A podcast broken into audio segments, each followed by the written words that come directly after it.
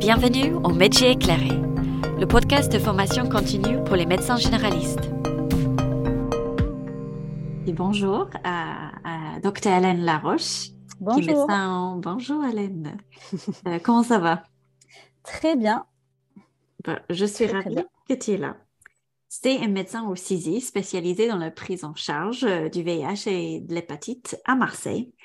Elle est aussi médecin vacataire au Centre de santé sexuelle euh, de Aide et le Spot Longchamp. J'espère que j'ai bien dit.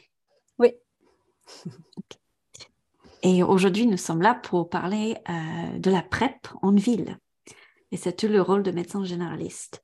Euh, donc, je vais commencer avec la question très simple, mais qu'est-ce que c'est la PrEP?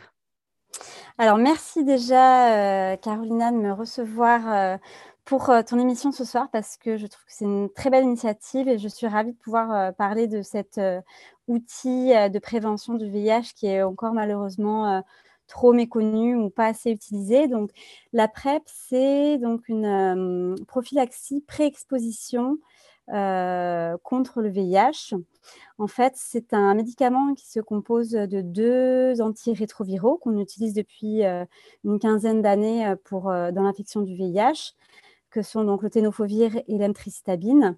l'idée, c'est que la prise de ce traitement, la prise de ces comprimés, va venir mhm. apporter une concentration de médicaments au niveau des muqueuses, au niveau des sites euh, d'exposition euh, au VIH. Et du coup, si on est exposé lors d'un rapport euh, un, donc un, rapport exposant au VIH, le virus ne va pas pouvoir rentrer dans nos cellules parce que euh, le médicament va faire barrière, en fait, va bloquer l'entrée euh, du virus dans les cellules. C'est un traitement, donc une prophylaxie euh, qui a été qui est arrivée en France depuis 2016. Initialement, elle avait été elle était disponible sous forme de RTU, donc de restriction temporaire d'utilisation. Et elle a été très rapidement, en fait, dès 2017, euh, elle a très, très rapidement obtenu l'AMM, compte tenu de sa très grande efficacité et de sa euh, très bonne tolérance. Et elle, est, euh, elle est accessible maintenant en primo-prescription donc pour des médecins de ville, donc médecins généralistes, gynécologues, proctologues, les, tous les médecins qui peuvent toucher de près ou de loin à la santé sexuelle depuis donc juin 2021. Donc l'efficacité de la PrEP, donc pour euh, en dire deux mots, parce que c'est quand même assez extraordinaire, c'est un outil donc qui protège de l'ordre de 100% en fait euh, du risque d'infection au VIH lorsqu'elle est, euh, lorsque c'est bien pris. Ouais, c'est très efficace. C'est très efficace. Quand on regarde par exemple des études sur le préservatif, pour des rapports entre hommes, par exemple, l'efficacité du préservatif n'est que de 64%. Donc là, on obtient vraiment un, énorme gain en fait en euh, protection. Et du coup, ça fait partie en fait vraiment des, c'est un outil, on va dire, euh, qui rentre dans euh, les outils de prévention combinés avec donc bien sûr le préservatif et les dépistages fréquents qui font qu'on peut vraiment espérer réduire l'incidence du VIH en France. Ok. Et où, où est-ce qu'on est avec le VIH, VIH en France aujourd'hui? Alors, le VIH en France, aujourd'hui, c'est à peu près entre 5 euh, 000 et 6 000 nouvelles euh, contaminations. 6 mmh 000, euh, donc entre 5 et 6 000 personnes qui découvrent leur séropositivité VIH. un peu plus de la moitié des contaminations se fait par voie hétérosexuelle. 44% sont des hommes qui ont des rapports sexuels avec les hommes. Euh, et à peu près moins de 1% euh, des personnes usagères euh, de drogue. il faut savoir que dans le monde, là où la PrEP a été implémentée et là où elle a été mise en œuvre de façon importante, il y a eu une, baisse très très importante des nouvelles contaminations. On peut prendre par exemple l'exemple de San Francisco entre 2012 euh, et 2016, ils ont vu une chute de 49% de leur nouvelle contamination au VIH. Et l'exemple des États du Royaume-Uni, entre 2015 et 2016, 18% de baisse. Donc c'est énorme. 18% dans une année Oui, tout à fait. En France, de réduction des, de réduction, ouais, tout à fait, de, de, réduction de, de, nouvelles contaminations VIH. En France, on a l'impression qu'il y a une petite baisse, euh, effectivement, qui s'est vue donc à partir de 2018, mais après qu'on n'a pas pu confirmer du fait de la de, l'épidémie de Covid qui a complètement euh, faussé euh, les dépistages et, les chiffres habituels. Mais on, on, a vu une baisse de 7% des nouvelles contaminations en France. Mais en fait, cette baisse, finalement, elle concernait, donc les personnes qui étaient concernées par cette baisse, c'était des, une population assez, euh, assez euh, réduite qui concernait donc euh, les hommes ayant des rapports sexuels avec les hommes, vivant dans le centre parisien et qui avaient des droits, une sécurité sociale, donc un niveau socio-économique plutôt, voilà, c'est pas, ça ne s'est pas du tout vu, euh, par exemple, chez des hum, hommes ayant des rapports sexuels avec euh, les hommes nés à l'étranger. Ok. Ah, merci, les, les chiffres sont, sont, étonnants et très prometteurs. Absolument. Ce serait bien d'avoir plus d'idées en, France, mais j'imagine euh, les études sont encore. Et, et du coup, le, bah, la PrEP, c'est pour, pour qui en fait? Alors en fait, la PrEP, l'idée de la PrEP, c'est que ça devienne un, outil euh, vraiment euh, universel. Euh, la PrEP, elle peut être proposée en fait à toute personne âgée de plus de 15 ans. Qui, à un moment de sa vie, aura une, exposition, on va dire, au VIH. Donc, pour, pour mesurer, on va dire, cette, cette, exposition, pour prendre en compte ces risques, il faut avoir vraiment une approche individualisée qui tient euh, en compte donc des expositions passées, présentes, futures, euh, de la motivation de la personne. Ça peut être aussi une, euh, la motivation peut être aussi liée à une, amélioration de la qualité de vie sexuelle. Ça, c'est quelque chose qu'il faut prendre en compte. Hein. Tout, tout, tout, ce que je dis là, c'est des choses qui sont écrites dans les recommandations de la HAS de juin 2021. Donc, c'est vraiment une décision partagée, en fait, euh, entre le médecin et le patient pour euh, ce choix, on va dire, de prévention euh, du VIH. si on, s'intéresse au, au, risque, on va dire, vraiment majoré d'acquisition du VIH, les personnes qui sont très à risque de VIH, il y a des critères qui sont, qui sont listés dans ces recommandations-là, mais c'est en aucun cas des critères de sélection, c'est vraiment des critères qui peuvent nous aider à guider la discussion avec les patients. Donc, dans ces critères-là, on retrouve donc euh, les hommes qui ont des rapports sexuels avec les hommes ou les personnes euh, transgenres, euh, des personnes hétérosexuelles qui sont soit eux-mêmes, soit du fait de leur relation exposées fortement au VIH, donc soit parce que ce sont des personnes originaires de pays à forte endémie, comme donc l'Afrique subsaharienne, les Caraïbes, l'Amérique du Sud, soit parce que ce sont des personnes euh, multipartenaires, soit parce que ce sont des personnes qui pratiquent le sexe transactionnel, travailleuses du sexe, travailleurs, travailleuses du sexe, soit parce que ce sont des personnes qui n'utilisent pas les préservatifs lors des rapports, euh, qui ont euh, eu déjà des IST, des IVG ou d'autres marqueurs d'exposition de ce type. Ça peut être des femmes enceintes qui sont exposées au VIH ou exposées à des violences sexuelles, des vulnérabilités. Ça peut être euh, donc des hum, personnes qui vivent avec euh, ou qui ont des rapports avec des personnes infectées par le VIH qui ne sont pas euh, indétectables. Donc là, il peut y avoir un risque aussi. ou alors, si son partenaire a un frein à utiliser, si des partenaires ont un frein à utiliser des moyens de protection, tout ça, ça peut rentrer donc dans les critères. Et aussi, bien sûr, les usagers de drogues psychoactifs injectables qui hum, échangent leurs seringues. Donc, en tout cas, la PrEP n'est pas, euh, par contre, ça c'est important, je pense, d'en parler, euh, la PrEP n'est pas indiquée pour des couples qui sont sérodifferents et, euh, et où la personne donc, est séropositif sous traitement et qui est indétectable depuis plus de six mois. Là, on considère que le risque de transmission, il est nul. On, on parle de TASP, de Treatment as Prevention, et que là, il n'y a pas de risque de contaminer. Donc là, la PrEP n'est pas euh, n'est pas indiqué dans ce cas de figure-là. Ok. Donc, comme vous dites, c'est plutôt indiqué dans, euh, dans, dans, les, les, choses à risque, là, les, comportements différents. Euh, c'est ça? Ok. Et bah, quelles sont les modalités de prise Quel schéma Qu'est-ce qu'on propose en, fait? Alors, en fait, la PrEP, c'est un peu finalement comme l'image qu'on peut en avoir de la, hum, contraception par pilule chez la femme. Donc, en fait, ça va être une prise d'un comprimé par jour, mmh tous les jours. Et ça confère donc une protection dès 7 jours de prise.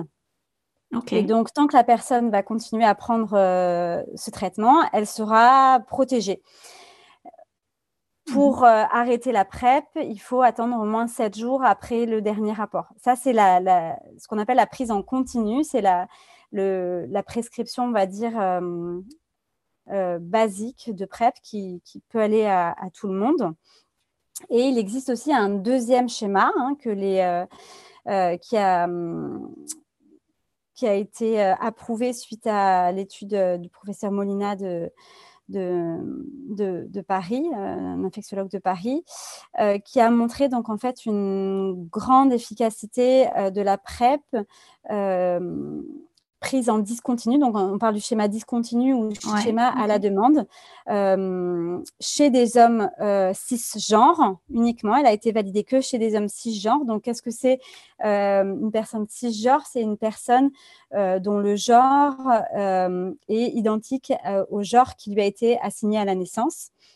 Donc, ce schéma de prise, il a été validé que, chez ce type de population et chez des personnes qui sont bien immunisées contre l'hépatite B. On, en reparlera après pourquoi. Et donc, ce schéma de prise-là, il, peut être pris donc uniquement euh, lorsqu'il y a une prise de risque. Et donc, on prend deux comprimés au moins deux heures avant la prise de risque, euh, puis un comprimé tous les jours à la même heure, jusqu'à au moins deux jours après le dernier rapport à risque. Donc, si on prend par exemple euh, l'exemple d'un patient qui aurait, euh, une fois par mois, euh, un week-end où dès le vendredi, il va avoir des rapports et ça, ça va durer tout le week-end, vous pouvez lui proposer éventuellement de protéger, donc de prendre ces deux comprimés par exemple à 17h le vendredi soir. Il continue à 17h le samedi, dimanche, lundi, mardi, c'est-à-dire au moins deux jours après les derniers rapports de son week-end. Ça, c'est une prise discontinue à la demande. Ok, merci. Ça, c'est très clair. Donc, euh, tu parles de, euh, des prises continues ou discontinues. Euh, comment on décide entre les deux? On propose les deux aux patients, ils décident?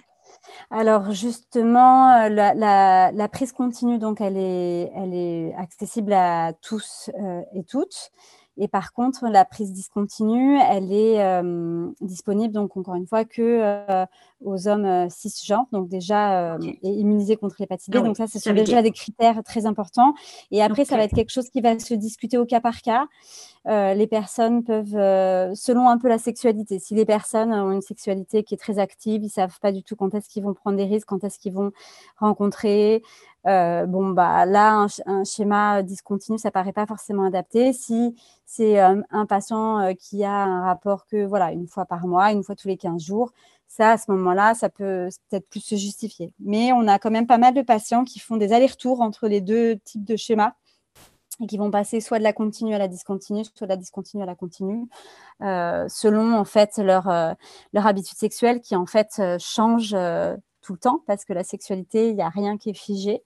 Et ça, c'est vraiment très important à prendre en compte dans la discussion avec, avec les personnes. Absolument, oui. Et euh, donc, quel est le rôle de médecin généraliste ici? Euh, On peut le prescrire, comme tu t'as dit au début? Alors, effectivement, euh, le médecin généraliste, il a tout son rôle à jouer en fait dans la promotion de, cette, euh, de ce nouvel outil en fait de, santé sexuelle, mmh parce que aujourd'hui, c'est euh, le moyen de prévention le plus efficace pour lutter contre, contre le VIH.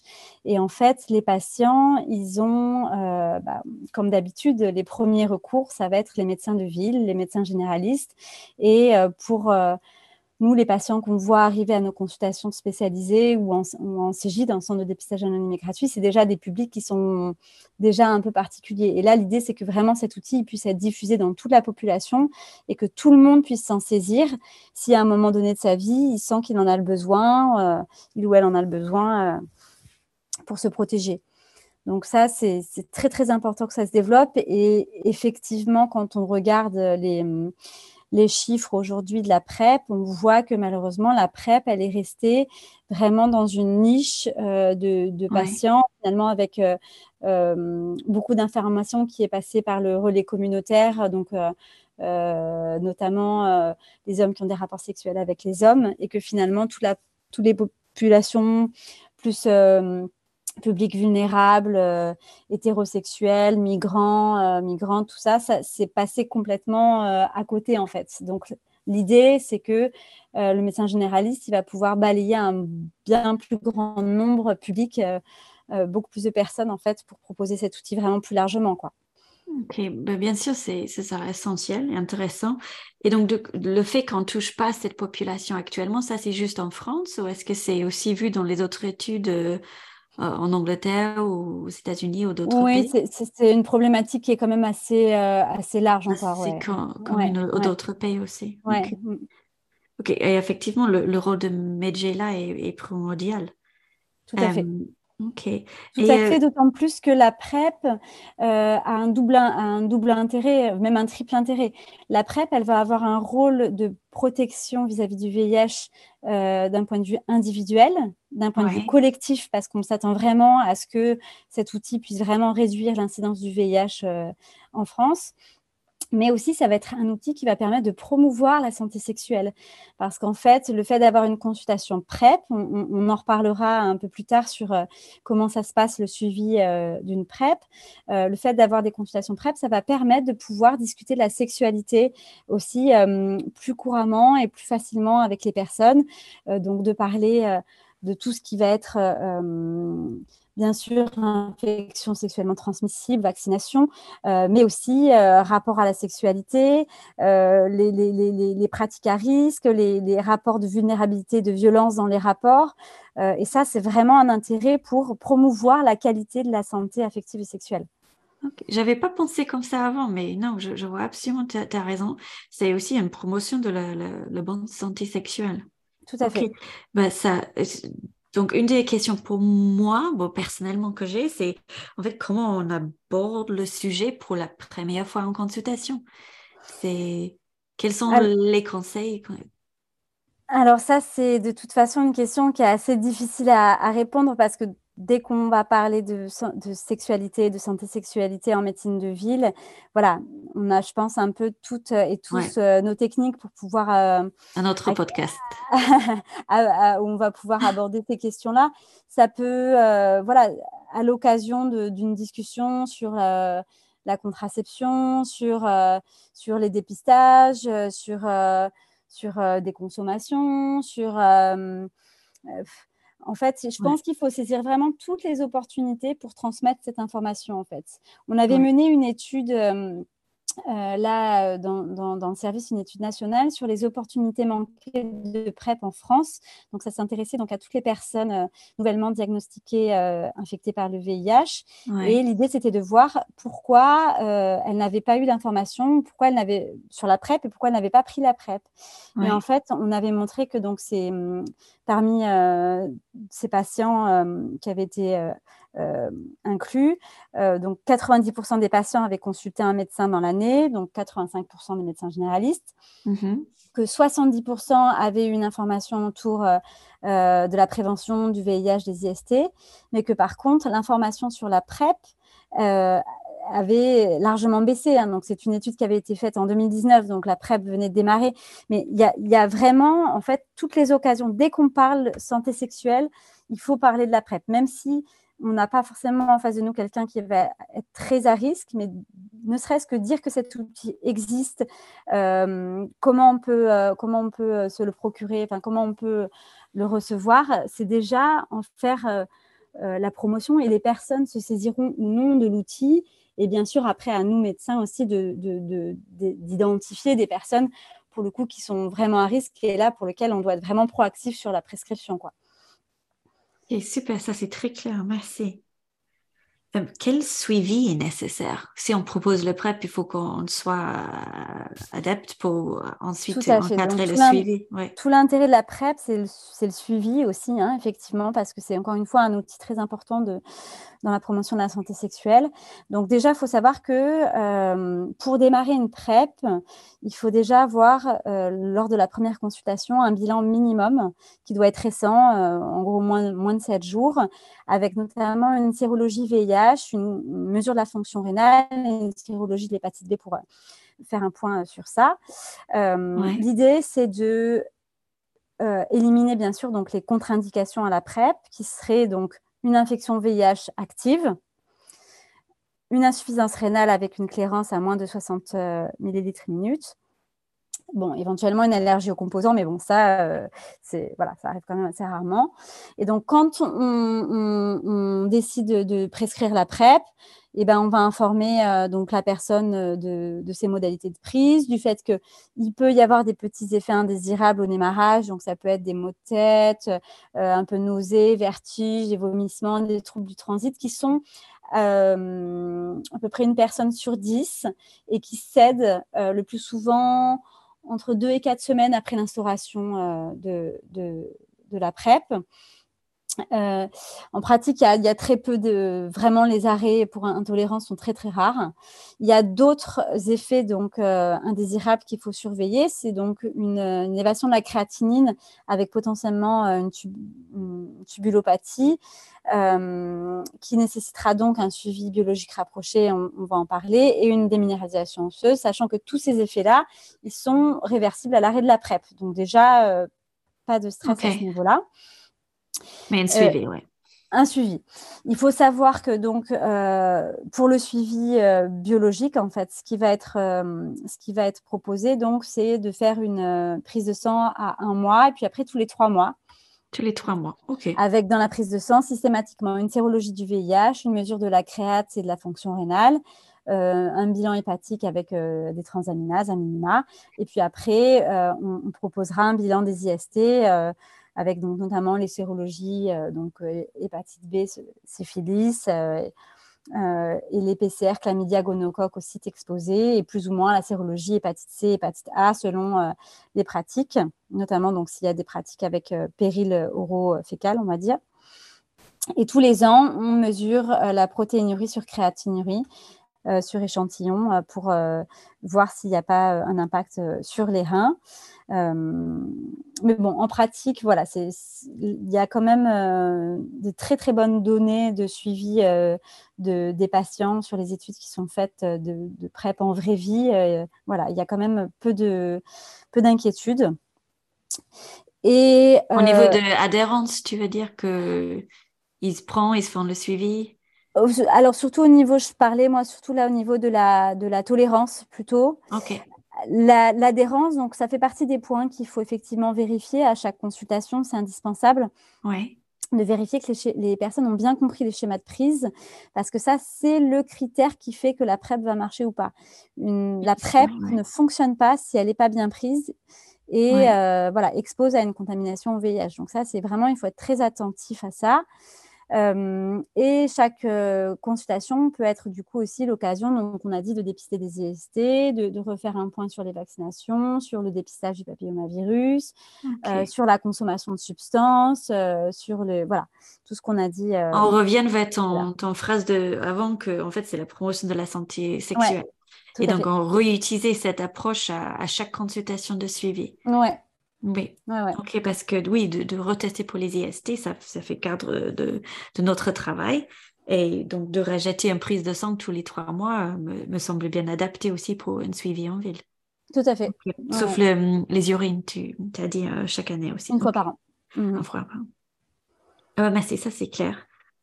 Euh, et euh, quel est quel avenir pour la PrEP alors?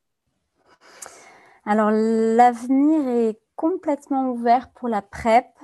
Euh, c'est donc, comme on l'a dit, c'est un moyen de prévention qui est assez, euh, assez nouveau, hein, qui existe que depuis 2016 en France et qui en fait euh, est complètement en train de se développer au niveau des différents firmes pharmaceutiques parce qu'il existe plusieurs produits à l'étude. Donc là, on a parlé de la PrEP qui, donc, qui se compose de deux molécules antirétroviraux, mais il existe d'autres mm, en, comprimé Perros, du coup. Oui, en, nous, on parle de comprimé aujourd'hui. En comprimé Perros. Il existe bien d'autres euh, euh, modèles de PrEP qui sont à l'essai, euh, notamment donc d'autres molécules, par exemple ce qu'on appelle en long acting, donc en, libération prolongée, comme on peut avoir par exemple pour des neuroleptiques, on connaît les neuroleptiques retards qui diffusent sur un mois. Là, on pourrait avoir aussi une molécule antirétrovirale qui diffuse sur un à deux mois avec une injection intramusculaire, voilà, tous les mois, tous les deux ans. Ça, ça existe déjà aux États-Unis pas encore arrivé en France pour différentes raisons. En mode de euh, PrEP, oui, ok. En mode de PrEP, mais il y a aussi d'autres euh, formulations qui sont à l'essai, qui sont très intéressantes, avec notamment euh, des anneaux vaginaux, des dispositifs implantables comme comme la, comme la, contraception, des dispositifs intrarectaux ou intravaginaux. Et ça, c'est des hum, moyens de, de, prévention qui sont en train de se développer aussi en, association avec des contraceptifs. Donc, ah. il y aurait potentiellement une association possible entre traitement préventif du VIH et contraception. Et ça, c'est très intéressant. Très intéressant. Oui. Donc, la PrEP a encore euh, de beaux jours devant elle et c'est vraiment euh, un outil dont il faut se saisir parce que c'est voilà, ça va, ça va se développer. Ok, ben, merci beaucoup. Hein. merci beaucoup, Hélène. Peut-être juste si je peux rajouter un point important dont on n'a pas parlé, c'est que c'est un, moyen de prévention donc, euh, euh, qui est gratuit, qui est pris en charge à 100% au niveau du traitement. Euh, les bilans, les consultations restent à charge des patients, patientes, mais le, le, traitement lui-même est pris en charge à 100%. Et on a. C'est important à noter, ouais. Ouais, important à noter. Et on a rapidement euh, évoqué euh, tout à l'heure le fait que les personnes pouvaient être mises sous PrEP dès l'âge de 15 ans, qu'il y avait une recommandation dès l'âge de 15 ans. Donc, il faut savoir que chez les adolescents, adolescentes, il est recommandé de faire un suivi plus rapproché parce que, bien sûr, il y a des des problématiques propres à cette population euh, sur l'observance. Donc, il faut être quand même particulièrement vigilant, euh, vigilante à ça. Et que cette prescription, donc, elle peut se faire euh, sans l'accord parental, elle peut se faire si la personne, l'adolescent, l'adolescente, est accompagnée d'un adulte majeur référent de son choix. Euh, par contre, si cette euh, adolescent adolescente souhaite être euh, anonymisée d'un point de vue de la sécurité sociale, pour ça, il faut l'adresser alors en CJ, donc en centre de dépistage anonyme et gratuit, pour que là, tous les soins puissent être pris en charge. voilà, donc les deux limites, on va dire peut-être de la hum, PrEP en ville, ça va être les adolescents, les adolescentes qui veulent rester anonymes par rapport à leurs parents, et aussi les personnes qui n'ont pas de droit pour lesquels, du coup, euh, il n'y aura pas de possibilité de, prescription et du coup, le traitement et toutes les consultations, tous les bilans biologiques seront pris en charge au CGID. Au CGID. Donc, c'est mieux d'adresser les, cette population-là. OK. Tout à fait. Merci. Est-ce qu'il y avait d'autres choses, euh, tu penses que c'est important à dire ou à rajouter? Euh, on a parlé, je pense, de la prévention diversifiée. Donc, vraiment, l'idée, c'est d'associer un maximum d'outils et de se dire que donc, euh, dans les outils, on a euh, la PrEP, le préservatif, les gels lubrifiants, les dépistages, le traitement post-exposition hein, qui peut être pris, donc, c'est une trithérapie qui peut être prise dans les 48 heures après une exposition à, risque. voilà, donc tous ces outils, c'est vraiment important de les avoir en tête et de se dire que voilà, la vie sexuelle euh, de chacun et de chacune, elle est vraiment pas figée et que à tout moment on peut avoir euh, besoin euh, être voilà plus exposé suite à une séparation, suite à, voilà des problèmes psy quelconques, être plus exposé à des rapports où on est vulnérable et on n'arrivera pas forcément à se protéger. Donc, il faut vraiment avoir en tête que cet outil peut servir à tout le monde. Ben, merci. Hein. Je, Qu'est-ce que moi je retiens? Parce que je je, connais pas très bien le, le PrEP, en tout cas je ne prescrivais pas en ville et je pense que c'est hyper important. euh, j'adore le phrase qu'en fait, c'est tout promotion de la santé sexuelle. Et c'est ça vraiment que je retiens de chaque consultation. C'est on utilise ça comme une opportunité de, de, de parler de, de, un peu santé sexuelle au niveau global. Euh, c'était intéressant, tu avais dit c'est depuis 2018 en France, donc je pense que les prochaines années, ça, ça 2016, 2016. 2016, mais avec le, ok, 2016. Euh, donc je pense que c'est pas si nouveau que ça, mais comme tu as dit, le Covid a dû changer un peu mm. euh, nos données, nos, nos, pratiques. Donc c'est intéressant de voir qu'est-ce que se passe maintenant et avec tous les nouveaux outils que tu as évoqués, il a un bel avenir. Euh, et je, je, je, te remercie pour ton temps. C'était un vrai plaisir. merci. Est-ce qu'on peut parler peut-être aussi des outils, à la, des, des, moyens, des outils à la prescription et des outils à disposition des patients ou des patientes? Bien sûr, oui. Je pense que c'est important d'avoir ça en tête, qu'il existe donc pas mal d'outils de, qui sont mis à disposition pour vraiment essayer de, de diffuser euh, la primo-prescription euh, de la PrEP. Donc, euh, le premier outil qu'il faut citer, c'est donc les recommandations donc, de l'HS de juin 2021 qui sont, je trouve, extrêmement bien faites et qui reprend l'intégralité de ces outils donc à la fin euh, des recommandations. Donc, ces recommandations, je, vais mettre en lien avec le podcast. Comme ça, les, les gens qui écoutent peuvent regarder aussi. Voilà, parfait. Euh, il y a des livrets euh, sur euh, l'aide à la prescription de la PrEP qui sont faits dans différents territoires. Nous, avec, dans le cadre de Marseille sans sida et sans hépatite, on a travaillé sur un livret d'aide à la prescription donc pour les médecins de ville, donc qu'on pourra aussi mettre, mettre en ligne. Il y a aussi... Cette livret était bien, tu m'avais envoyé avant et j'aimais bien parce qu'il marquait plein de ressources utiles pour, à proposer aux patients peut-être s'ils ont des questions, ils peuvent regarder.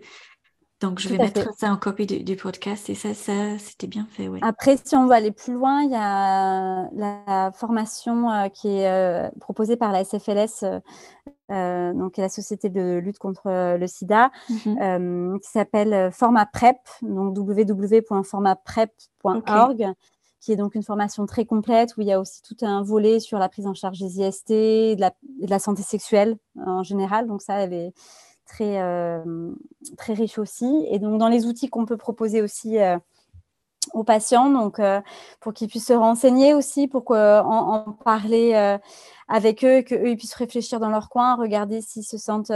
c'est donc des. Hum, moi, je travaille beaucoup avec le livret qui a été fait par euh, qu'on pourra mettre en, lien. Et après, pour les, aides à la à l'observance, euh, il y a euh, il y a hum, AT PrEP, donc d'action traitement, et il y a encore PrEP Dial comme groupe de Facebook de aide. D'accord, donc ça c'est des plutôt pour les patients. D'accord, c'était un groupe sur les réseaux sociaux? Oui, tout à fait. Ok. Et, il existe des applications sur les téléphones? Tout à fait. Tout à fait. Il y a MyPrep pour smartphone. Euh, oui, oui, il y a beaucoup, beaucoup d'outils, mais tout, je les cite pas tous parce que c'est, il y en a vraiment plein. et il faut que chaque personne se saisisse de l'outil le plus adapté, mais tout est, tout est résumé dans le, dans, dans les recommandations HS euh, juin 2021. Ok, merci. Bah, super, vraiment euh, intéressant. Je te remercie pour ton temps. C'était un vrai plaisir. Je mets tous les, euh, je mets tous les liens des choses qu'on a discutées aujourd'hui en lien. Et euh, je pense qu'il faut juste qu'on refasse un podcast dans quelques, euh, pas très longtemps pour, pour voir l'évolution en France. Oui, c'est clair. docteur Elena Roche. Merci. Merci à vous. Merci. Merci beaucoup pour votre écoute. Nous espérons que vous avez apprécié cet épisode aujourd'hui. Si vous avez des commentaires ou des questions, n'hésitez pas de nous contacter. Nous avons un questionnaire disponible dans les notes liées au podcast sur iTunes ou notre plateforme et nous sommes toujours ravis d'avoir votre feedback. Vous trouverez également des liens utiles dans les notes des podcasts. N'hésitez pas à les regarder. Vous pourrez aussi suivre les podcasts et laisser une revue sur iTunes ou notre plateforme. Toujours un plaisir de les lire. À la prochaine! C'est le médecin généraliste éclairé. Ce podcast a pu continuer grâce à l'équipe pédagogique de l'Université de Montpellier, de Maya Bedreddin et le département universitaire de médecine générale de Montpellier. Juste un rappel que ces podcasts sont pour les professionnels de santé, les médecins généralistes pour leur formation continue. Les informations discutées dans les podcasts ne sont pas des conseils médicaux pour les patients ou le public en général. Si vous avez une question sur votre santé ou pensez que vous avez un problème de santé, prenez contact avec votre professionnel de santé. Les podcasts sont enregistrés à Montpellier en 2023. Les recommandations peuvent évaluer avec le temps, donc toujours vérifier les recommandations locales et nationales à jour avant de prendre vos décisions médicales. Le contenu est basé sur la vie personnelle de nous et notre expert interrogé et son interprétation des recommandations actuelles au moment de l'enregistrement du podcast. Votre responsabilité est de vérifier l'information et les éventuels changements survenus depuis la publication avant d'appliquer les conseils présentés dans ce podcast.